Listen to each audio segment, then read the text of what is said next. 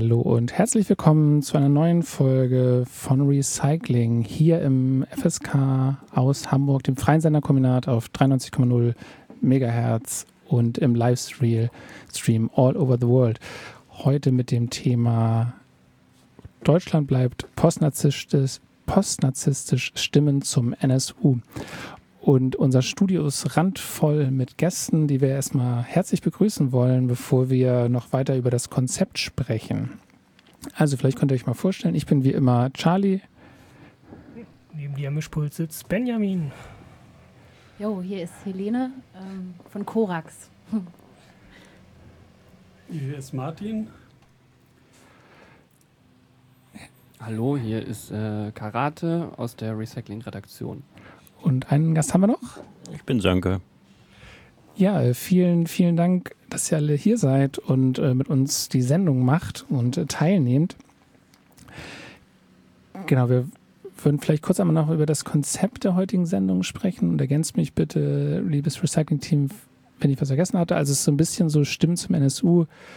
Uns geht es eben darum, verschiedene Leute, verschiedene Perspektiven, verschiedene Beiträge und zu Wort kommen zu lassen und zu gucken oder erstmal überhaupt zu senden und öffentlich zu machen, was die Perspektiven oder die Einschätzungen nach dem NSU-Urteil sind der jeweiligen Person und darüber ein bisschen ins Gespräch zu kommen, aber vor allen Dingen erstmal ja, ein Stück weit erstmal vielleicht so banal das klingt, zu sammeln, diese Perspektiven, die so oft äh, keine Rolle mehr gespielen und äh, bald auch gar keine Spiel mehr werden, wenn man sich äh, schaut, wie jetzt weiter damit umgegangen wird nach dem NSU-Prozess.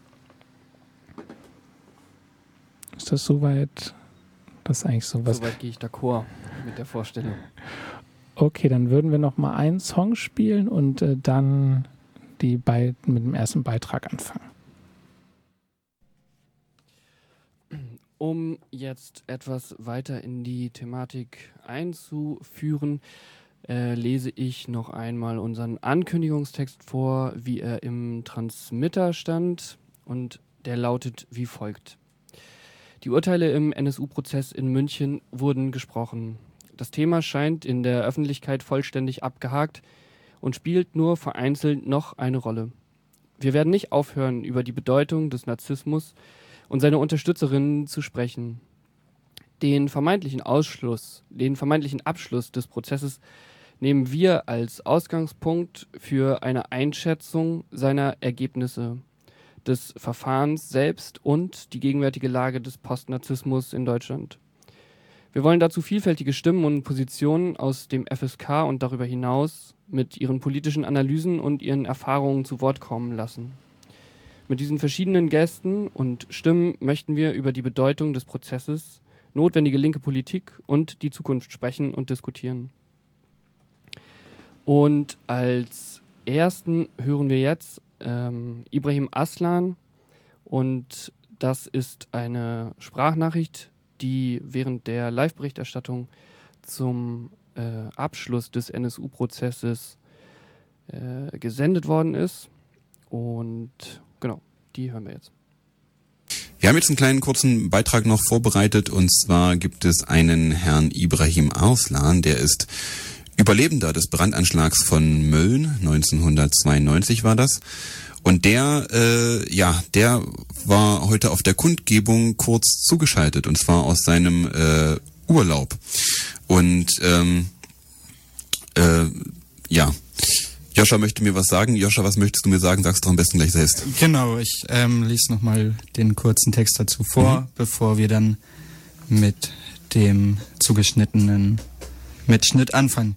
Am 23. November 1992 wurde das Haus der Familie Arslan in der Mühlenstraße in Mölln von Neonazis angezündet. Bei dem Anschlag wurden die 10-jährige Yelis Arslan, die 14-jährige Aise Yilmaz und die 51-jährige Bahede Arslan getötet. Zuvor hatten die Neonazis bereits einen Brandanschlag auf ein Haus in der Ratzeburger Straße verübt, in dem ebenfalls Menschen türkischer Herkunft wohnten. Neun von ihnen erlitten schwere Verletzungen.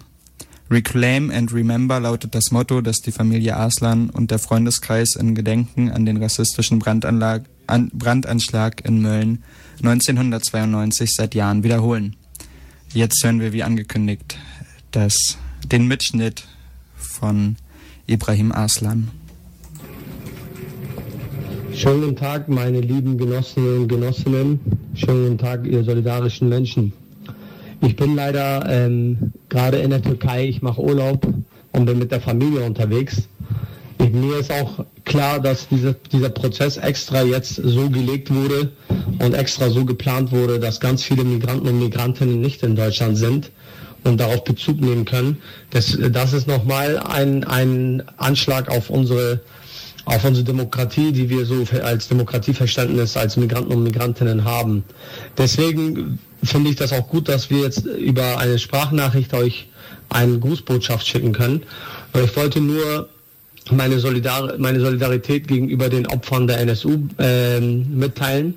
Und ich wollte auch sagen, dass äh, wir als Familie diesen Prozess nicht so hinnehmen, wie es gerade ausgefallen ist. Denn die Leute, die äh, bei diesem Prozess äh, bestraft werden sollen. Die Leute, die bei diesem Prozess zur Rechenschaft äh, gezogen werden sollen, die sitzen äh, nicht äh, oder teilweise auf dieser Bank und wurden teilweise zur Rechenschaft gezogen. Die meisten Hintermänner und ähm, Mittäter sind noch immer noch auf freiem Fuß und äh, versuchen die NSU immer noch standhaft zu haben. Und deswegen finde ich das wichtig, dass die Solidarität äh, viel mehr jetzt gefragt ist gegenüber den Betroffenen. Vielmehr ist gefragt, was machen wir nach dem Prozess mit Betroffenen.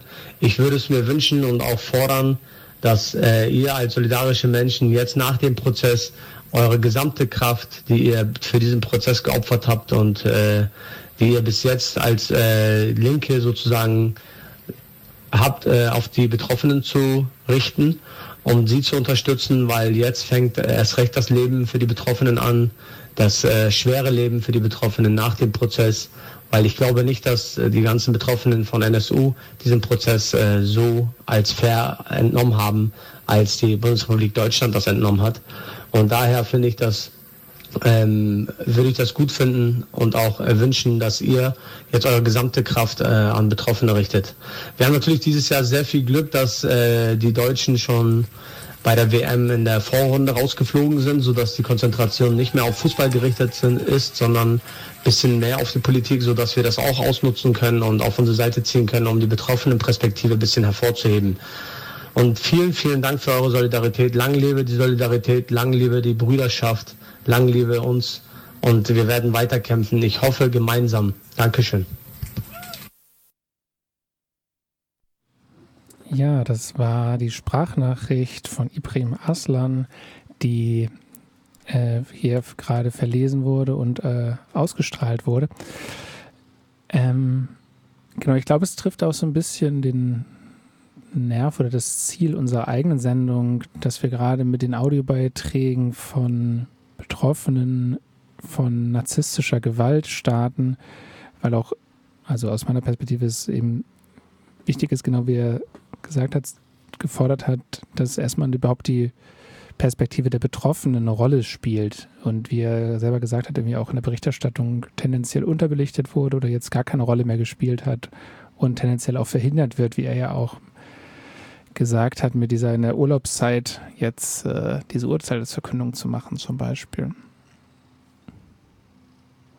Hm, eine Anmerkung zu dieser Bemerkung von Ibrahim Aslan, da ist ja glücklicherweise mich jetzt auch gefreut, die Deutschen so früh rausgeflogen sind und dementsprechend ja die Aufmerksamkeit größer war. Ähm, ich war eine von denjenigen, die in München vor Ort waren und ähm, können wir vielleicht später nochmal mehr drauf eingehen. Also was, also ich fand es bestürzend wenig Aufmerksamkeit, die auch dieses Prozessende eigentlich ähm, bekommen hat. Also wenn man gesehen hat, wie viele oder wie wenige Menschen dann tatsächlich nach so einem Monsterprozess vor Ort waren ähm, war das eigentlich schon, hat, hat das sehr viel ausgesagt über Anteilnahme und solidarischem ähm, ja, Dasein. Also ich meine, das war nur ein Tag, aber äh, nichtsdestotrotz bin ich davon ausgegangen, dass das ähm, zumindest symbolischer Aufschrei geben wird. Und meiner Wahrnehmung nach fiel das zumindest in München sehr mau aus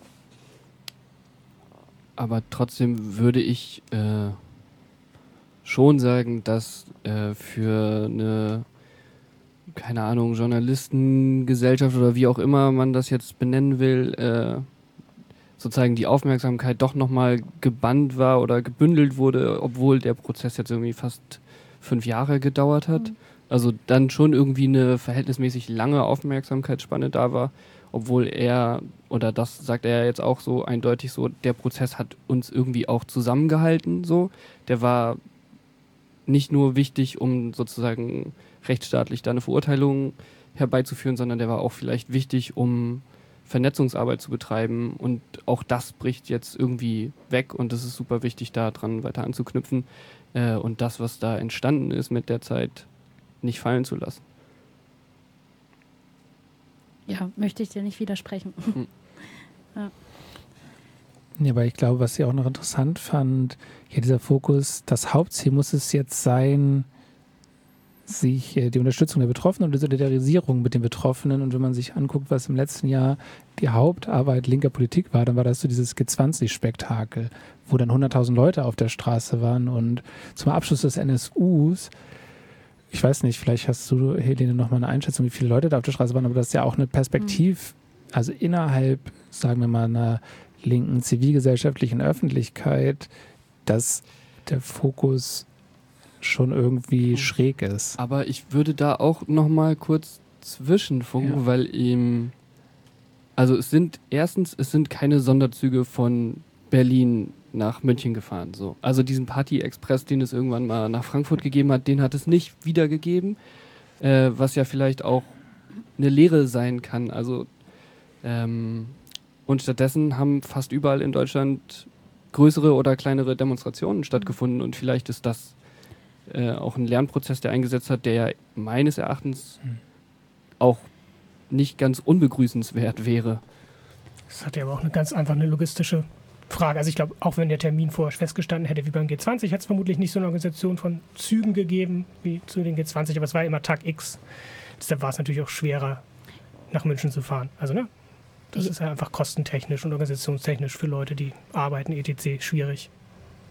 Hm. Na, ich würde jetzt auch nicht die beiden, äh, also G20 mit dem Prozessende im NSU-Prozess äh, so gegeneinander ausspielen wollen. Ich wollte jetzt mit dieser ähm, mit meinem Eindruck aus München ähm, meinte ich nur ähm, vor allem in Morgenstunden, das heißt kurz vorm Prozessbeginn.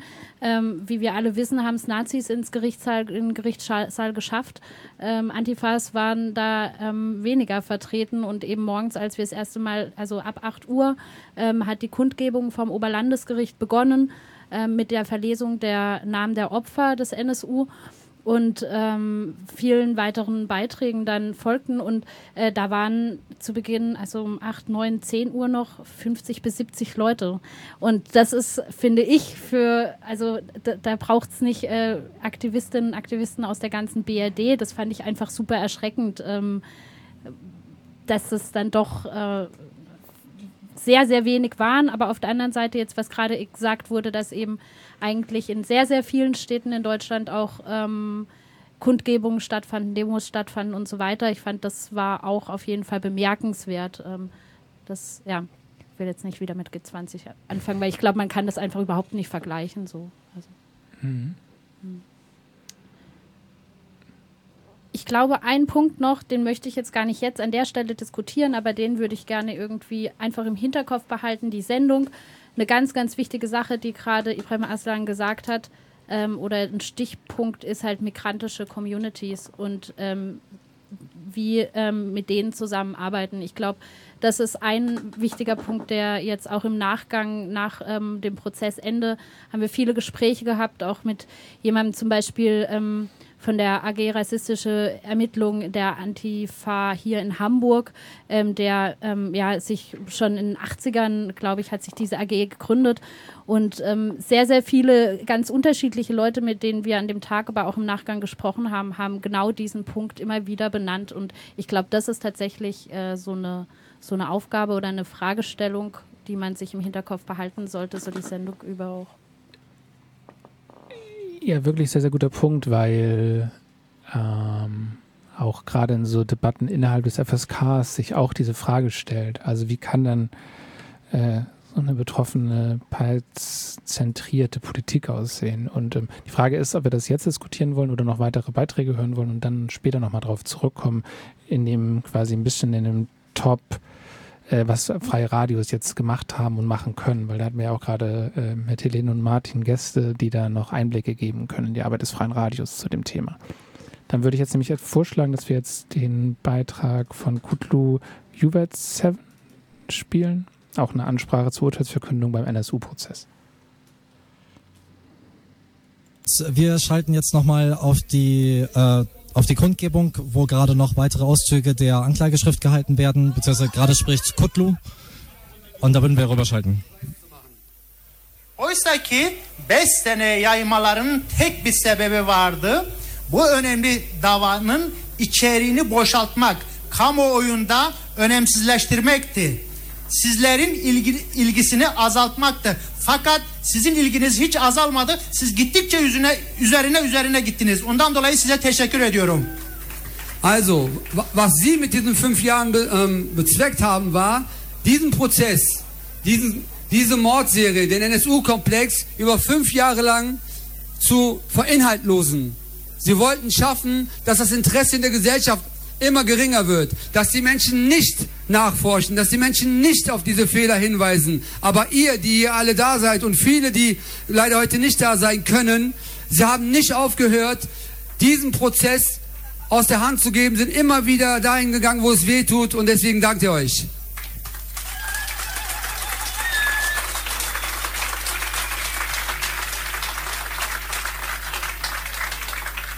E, bugün e, hakim yargı organı gözlerimizin içine baka baka e, itham okuyor, davayı okuyor. Şimdi sanki anlamıyormuşuz gibi ya da kendileri aptal, kendileri anlamıyormuş gibi gözlerimizin içine baka baka şunları itham okuyor. Diyor ki işte şu şu şu suçları işlemiş, 10 insanı öldürmüş, 15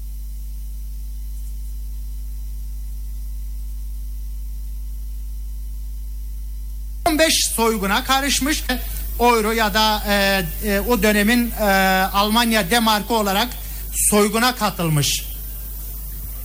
Heute ist der Richter vor uns, schaut uns in die Augen und er glaubt wohl, dass wir dumm sind oder dass er uns für dumm verkaufen kann und merkt gar nicht, dass er selber dumm ist und nicht merkt, dass wir in diesem Gerichtssaal schon wissen, was dort passiert. Er zählt die Fälle auf, er zählt die Bankräuber auf, er zählt die Morde auf und dann tut er so, als ob er Recht walten lassen möchte.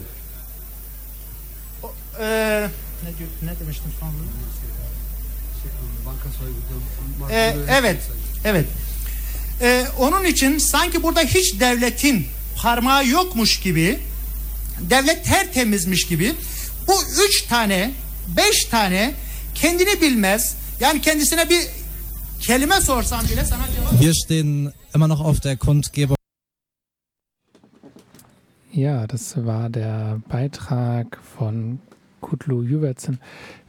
Ich weiß nicht, ob ich glaube, der Issa Bejarano-Text würde, da, oder Issa Bejaranos hm, Stellungnahme würde da, glaube ich, gleich ganz gut anschließen. Wollen wir die auch gleich spielen oder gibt's oder wollt ihr gleich darauf was antworten von Kutlu? Äh, ich fand nur, dass, oder ich glaube, das ist sozusagen das grundsätzliche Problem des, des Übersetzens.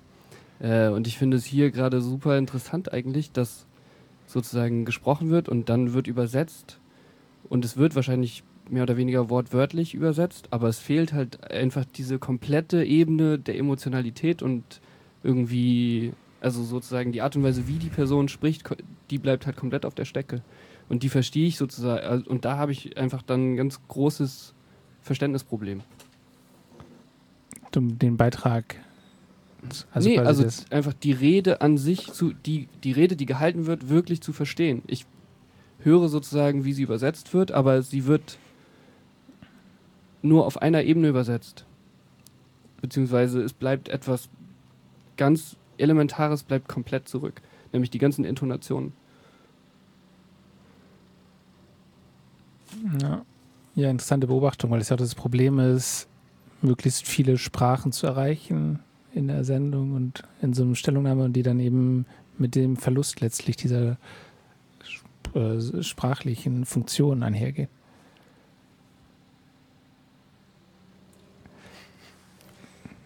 Nee, das ist ja eigentlich, glaube ich, einfach nur so eine Erkenntnis der Sendung, wie man das genau macht, weil wir eben eine deutsche Sendung hauptsächlich machen und damit eben bestimmte Sachen scheitern.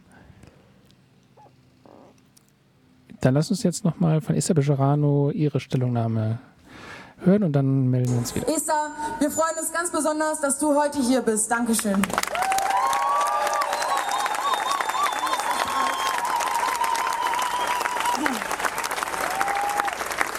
Liebe Mitstreiterinnen und Mitstreiter, liebe Freundinnen und Freunde, am Mittwoch wurden die Urteile im NSU-Prozess gesprochen. Die Ergebnisse sind bekannt. Nur vier weitere Nazis saßen mit Beate Zschäpe auf der Anklagebank. Sie wurden nur als Helfer zu kurzen Strafen verurteilt, nicht als Mitglieder des Terrornetzwerks, das es gab und vermutlich noch immer gibt. Dem wollte das Gericht nicht nachgehen. Es fehlten auf der Anklagebank all jene, nach denen gar nicht erst gesucht wurde, die es aber gegeben haben muss. Wer hat die Opfer ausgesucht und ihre Tagesabläufe ausgespäht, Fluchtwege vorbereitet? Es fehlten die V-Leute aus dem Umfeld aus dem Umfeld der Mördertruppe, militante Nazis, die der Verfassungsschutz aus Steuergeldern bezahlt. Es fehlten auch die V-Mann-Führer, die den Schutz ihrer Quellen vor Aufklärung und Strafanspruch stellen. Die Akten schredderten, damit die Wahrheit nicht ans Licht kommt. Was ist die Wahrheit? Sicher nicht, dass der VS-Mitarbeiter Temme in Kassel nur zufällig in dem Internetcafé war, als Halit Yozgat dort ermordet wurde. Und sicher nicht, dass er davon nichts bemerkt hat. Auch dem ist das Gericht nicht nachgegangen. So viele Fragen sind offen geblieben. Rassistische Morde, rassistische Ermittlungen, in denen die Opfer und ihre Familien kriminalisiert wurden, rassistische Medienberichte über angebliche Dönermorde und im Fall des Mordes an Michelle Kiesewetter wurde eine Roma-Familie beschuldigt, nur weil sie zufällig in der Nähe des Tatorts war. Meine Gedanken sind in diesen Tagen bei den Angehörigen der Opfer. Ich verstehe ihren Zorn und ihre Verzweiflung. Nach Jahren, in denen sie, die Leidtragenden, verdächtigt und beleidigt worden waren, hatte die Bundeskanzlerin ihnen 2011 die vollständige Aufklärung des NSU-Komplexes versprochen. Davon kann überhaupt keine Rede sein. Meine Familie sowie Millionen von Menschen sind einer kranken und hasserfüllten Ideologie zum Opfer gefallen. Wir haben das gleiche Leid erleben müssen. Wir mussten erfahren, dass geliebte Menschen aus unserem und ihrem Leben gerissen wurden und unsere Welt ein Ort von Dunkelheit und Trauer wurde. Es ist dieselbe Gesinnung, dieselbe, derselbe Hass und dieselbe Niedertracht, die uns, unsere geliebten Mütter, Väter, Kinder, Schwestern und Brüder entrissen und uns ins Unglück gestürzt hat.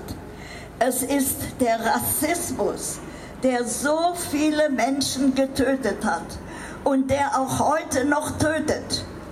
Die gleiche Kälte und Ohnmacht, die wir spüren mussten und müssen, die gleiche Verzweiflung, allein und machtlos zu sein.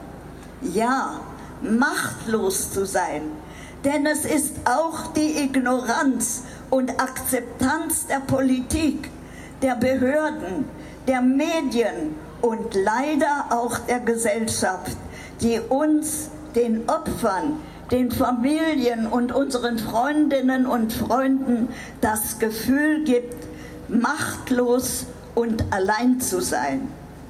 Ich musste zusehen, wie rassistische Richter, Ärzte, Beamte, Massenmörderinnen und Massenmörder unbehelligt weiterleben konnten, ohne für ihre grausamen Taten zur Rechenschaft gezogen zu werden. Sie besetzten ihre gewohnten Positionen und Ämter und konnten unbehelligt ihren Narzissmus und ihren Hass aufrechterhalten. Das war für uns unerträglich und hat dafür gesorgt, dass die Ideologie weiterleben konnte. Der Narzissmus und Rassismus wurde in diesem Land auch nach 1945 weder politisch noch gesellschaftlich so konsequent bekämpft, wie er hätte bekämpft werden müssen und können. Er konnte sich auch weiterhin in staatlichen Strukturen festhalten, vor allem im Verfassungsschutz und der Justiz und ja sogar noch mehr er konnte sich wieder ausbreiten, um es klar auszusprechen, ohne das Wegschauen und das Decken nach 1945 hätte es das Oktoberfest-Attentat Rostock-Lichtenhagen, Hoyerswerda, Solingen und Mölln und den NSU so nicht geben können. Es hätten aus den Erfahrungen und Ereignissen des Nationalsozialismus die richtigen Konsequenzen gegen den Hass gezogen werden müssen. Es gab jedoch eine Toleranz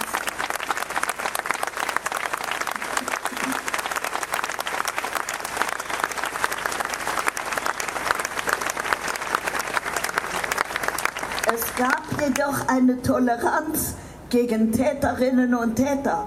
Und Nazis wurden und werden in diesem Land direkt und indirekt durch politische Kampagnen und das Schweigen und Wegschauen ermutigt, weiter Hass und Leid zu verbreiten.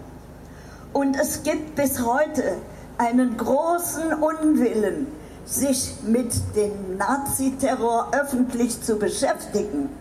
Ich denke hier an das Hamburger Stadthaus, in dem alle Menschheitsverbrechen der Nazis für Hamburg und Teile Norddeutschlands organisiert wurden. Die Deportationen von Jüdinnen und Juden und Sinti und Roma in die Vernichtungslager die Aufstellung der Polizeibataillone für den Vernichtungskrieg im Osten, die mörderische Behandlung der Zwangsarbeiterinnen und Zwangsarbeiter und die grausame Verfolgung des Widerstands gegen das Naziregime, dass dort, wie Tausende gefordert wurden, jetzt ein luxuriöses Einkaufszentrum entsteht, in dem die blutige Geschichte des Ortes in eine Ecke einer Buchhandlung verbannt wird, ist für uns alle wie ein Schlag ins Gesicht.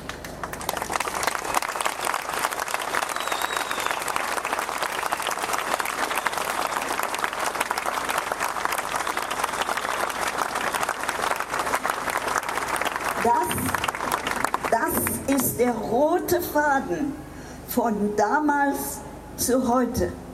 Es ist auch hier die gleiche Ignoranz und Akzeptanz, ja eine traurige und leidvolle Tradition, die wir zu verschiedenen Zeiten im gleichen Land erleben mussten. Mit unseren Demonstrationen, die überall in der Bundesrepublik am Mittwoch stattgefunden haben und heute stattfinden, wollen wir auch deutlich machen, dass die Angehörigen der Ermordeten, dass die überlebenden Opfer der Bombenanschläge nicht allein sind. Ihnen wollen wir heute sagen, schauen wir uns um. So viele Menschen, die mit euch und uns gedenken und euch stärken und damit den Widerstand gegen den Rassismus und Narzissmus aufrechterhalten. Denn dies ist auch eine Tradition und meiner Meinung nach die wichtigste Tradition, die es auch schon im Nationalsozialismus gegeben hat. Der antirassistische und antifaschistische Widerstand.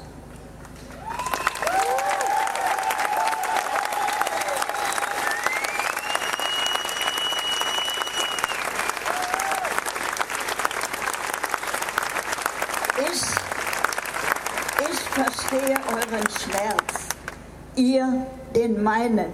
Und die Menschen hier und viele auf den Straßen unseren gemeinsamen Schmerz. Wir leben, leiden und vor allem kämpfen wir gemeinsam. Ja, wir sind nicht nur Opfer. Nein, wir sind Kämpferinnen und Kämpfer für ein gerechtes Gedenken gegen das Vergessen und gegen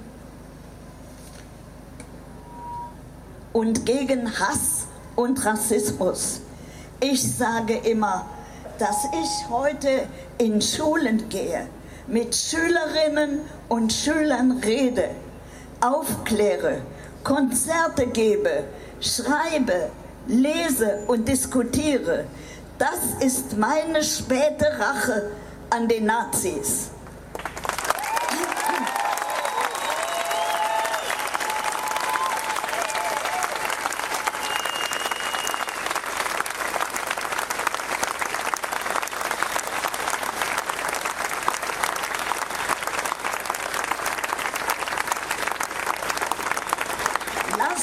Uns gemeinsam kämpfen und ab heute bin ich ein Teil eurer Rache und ihr ein Teil meiner Rache.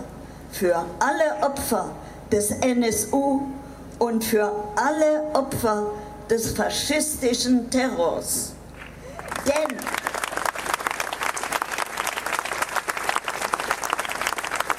Denn Faschismus ist keine Meinung, sondern ein Verbrechen.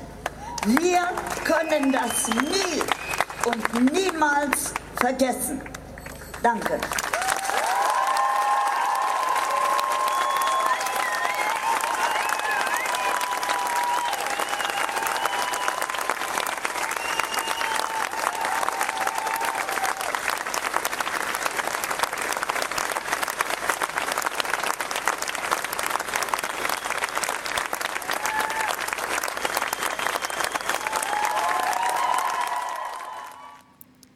Ja, das war die Rede von Esther Bejarano.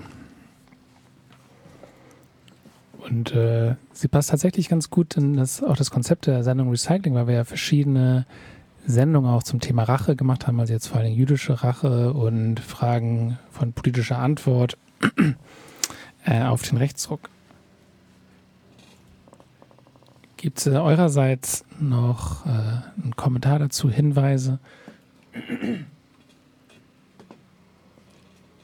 Es würde vielleicht äh, äh, passen, jetzt die Differenz, die sich ja seit 1989, 90 äh, die Wende abzeichnete, auch im Antinazismus äh, in der äh, Bundesrepublik, äh, die ja dann plötzlich größer geworden ist, äh, zu zeichnen, äh, wie ich so sehe, ist ja geplant, geplant noch von Radio, von, von Café Morgenland der Beitrag, der genau diesen Bruch, der, der also 90 äh, sich entwickelt hat, ist, äh, die Linke hat sich in eine mehr antideutsche Bewegung äh, und eine antiimperialistische gespalten. Und äh, in der Zeit hat sich äh, so in etwa 2002, 2003 das Konzept des Postnazismus, äh, das ja auch im Transmitterbeitrag als Leitfaden angegeben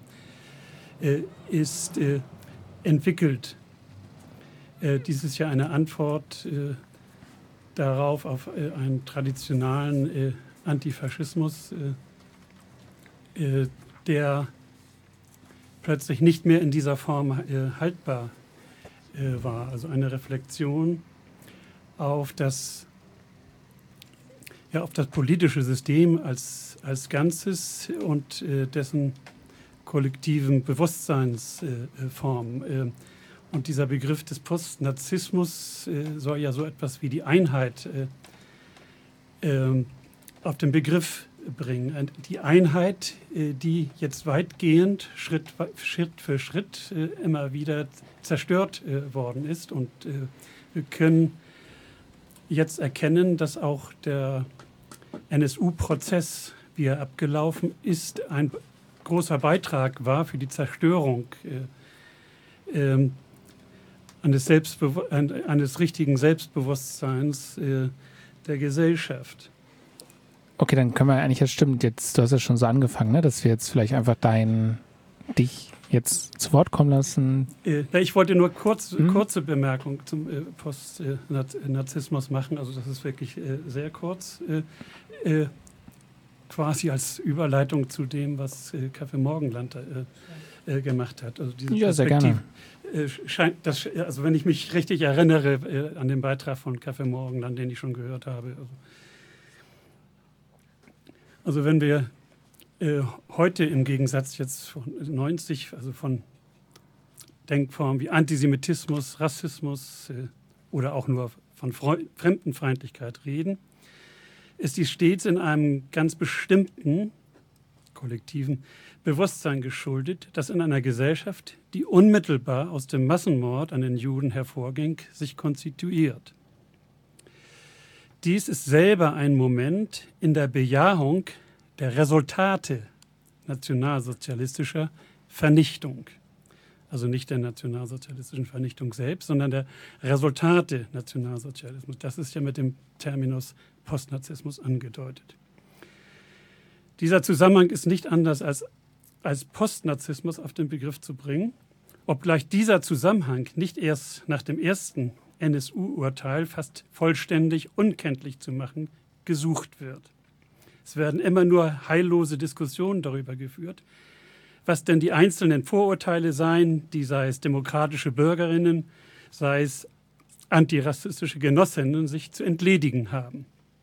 Immer wieder sucht die Öffentlichkeit doch endlich einen Schlussstrich zu ziehen und hierbei bemüht man sich mit Sprachregelungen, gar Definitionen, sich immer mehr ver vervielfältigen Definitionen von Rassismus, Antisemitismus, antimuslimischen Rassismus, antisemitischen Islam, die genauesten voneinander abzugrenzen, um dann umgekehrt deren gemeinsame Schnittmenge zu ermitteln, an die sich dann Lieschen Müller und Otto Normalverbraucher an sozusagen als einem moralischen Kompass äh, zu bekommen. Das bedeutet, es käme darauf an, mittels der Definitionsmerkmale sich dessen zu vergewissern, um zu wissen, was man nicht darf. Die Darstellung der vergangenen Verbrechen deutscher Politik, die seit Jahrzehnten nicht vergehen wollen, dient dazu, dem deutschen Souverän mal so ordentlich die Leviten zu lesen. Man glaubt, so scheint es, den Menschen äh, sei die Wahrheit nicht zumutbar, man speist sie mit Definitionen ab. Da hat der Mechanismus der postnarzisstischen Öffentlichkeit sich bewährt, das voneinander zu isolieren, was im Innersten im Zusammenhang steht. Die Bejahung der Resultate nationalsozialistischer Vernichtung bildet gleichsam das Transzendentalsubjekt, das historische Transzendentalsubjekt, das ich denke, das jeden politischen Gedanken muss begleiten können. Und äh, ich schlage vor, äh, dass wir dann, falls nicht noch Fragen sind, äh, mit dem Beitrag von Kaffee Morgenland dann weitermachen. Gut, es gibt äh, dann erstmal vielleicht keine Fragen, aber vielleicht können wir nach dem Kaffee Morgenland Beitrag dann nochmal drauf zurückkommen. Deutsche Prozesse. Zur Erinnerung. Die NSU-Morde sind die Fortsetzung der Pogrome der 90er Jahre mit anderen Mitteln. Das juristische Ende des NSU-Prozesses markiert ein in allen seinen Bestandteilen erfolgreich durchgeführtes deutsches Projekt. Denn auch sein erster Teil, der Exekutionsprozess, wurde mit hundertprozentiger Erfolgsquote durchgeführt. Keiner der Angegriffenen hat es überlebt. Dieser Erfolg lässt sich ohne Mühe und ohne Überraschung auf allseits bekannte und achtsam kultivierte deutsche Kompetenzen zurückführen. Eine dieser Kompetenzen war und ist der Zusammenhalt aller direkt oder indirekt Beteiligten, seien es mordlustige Jugendliche und die verrottete Verwandtschaft, die sie hervorgebracht und erzogen hat, seien es verständnisvolle Soziologen und Betreuer oder deutsche Behörden und Institutionen und so weiter. Dazu kommt noch der eiserne Wille der einheimischen Population, dort, wo sie ihre Chance wittert, auf verschiedenste Weise mitzumachen. Als Unterschlupfgeber, als moralischer und logistischer Unterstützer, als nichts gesehen, nichts gehört, nichts gesagt, als Klakeur und Nachahmer. Wem all das allzu vertraut erscheint, sollte nicht an der Zuverlässigkeit der eigenen Sinne zweifeln. Es ist die deutsche Konditionierung. Genau dieser Zusammenhalt hat es während der Vernichtungsphase des NSU-Projektes ermöglicht, neunmal erfolgreiche Hinrichtungsaktionen an den als Fremdkörper Auserwählten durchzuführen, sowie während der technisch formalen Abwicklung, dem Gerichtsprozess, des Geschehens eine störungsfreie und bühnenreife Show abzuziehen. Die besondere deutsche Bereitschaft, sich an Morden zu beteiligen, sie zu organisieren, sie durchzuführen, sie für richtig zu halten, nicht zu zögern, ohne Widrigkeiten und ohne Sorgen, irgendwann Rechenschaft abgeben zu müssen, hat die Vernichtungsphase des NSU-Projektes und ihren ungestörten Ablauf ermöglicht. Neun erfolgreiche Morde, am meist offenbar beliebig ausgewählten Menschen, an offenbar beliebig ausgespielten Orten. Neun Morde, die keiner Erklärung bedurften, um von nahestehenden und entfernten Komplizen verstanden zu werden. Es ist wirklich nicht erforderlich, detektivische Fähigkeiten zu besitzen, um zu erkennen, was die Vernichtungstaten logistisch, strukturell, finanziell erforderten. Vernetzte Strukturen, organisatorische Einbeziehung von Personen mit unterschiedlichstem Know-how, technisch, moralisch, deutsch. Vertraute Lieferanten von Waffen, Pässen, Ausweisen, all das wurde jahrelang von Teilen der Bevölkerung und den involvierten Institutionen beigetragen. Das ist wesentlich leichter zu erkennen als das Psychogramm von Frau Schäpe. Es bedarf keine Fantasie und keine verschwörungstheoretische Ansätze, um nachzuvollziehen, dass hier kein kleines Grüppchen von Versprengten tätig war, sondern ein viel größerer Zusammenhang bzw. Zusammenhalt, die die Taten möglich machte. Und erhielt in jeder Hinsicht kein einziger Riss, keine Aussteiger, keiner, der zufällig oder aus Unachtsamkeit oder gar aus schlechtem Gewissen etwas ausplauderte. Von den Denunziationen ganz zu schweigen. Genau dieser Zusammenhalt wurde entsprechend seitens der Judikative honoriert, indem sie einen Prozess durchführte, wo alles Mögliche zur Sprache kam, außer den involvierten Tätern, ihren Mithelfern, Unterstützern und so weiter. Die auch in der Vergangenheit erfolgreich durchgeführte Einzeltätertheorie wurde diesmal zu Täter-Trio modifiziert. Von den Trio waren aber zwei bereits tot, dass juristisch doch wieder ein Einzeltäter übrig blieb. In diesem Prozess, in diesem Prozess in all seinen Bestandteilen lief nichts zufällig. Das Schreddern der NSU internen Unterlagen war kein Zufall. Der Tod von mehreren Zeugen war kein Zufall. Die Anwesenheit von VS-Leuten an den Exekutionsorten war kein Zufall. Das im besten Fall herrschende Desinteresse der rechten wie linken Gefolgschaft war kein Zufall. Es war aber auch kein Zufall, dass die NSU aus dem Osten kam, aus dem Teil, der die Brutstätte der NSU war und als Rückzugsgebiet dient, diente und dient. Der Schutz und Geborgenheit bot und bietet. Nach wie vor ist die Wahrscheinlichkeit, angegriffen zu werden, im Osten mehrfach höher als im Westen. Das sagen uns sogar die nach unten frisierten und veröffentlichten Zahlen der Institutionen. Nach wie vor entstehen würdige Nachfolger bzw. Erben von Hoyerswerda, Lichtenhagen, Grevesmühlen, Goldberg und so weiter.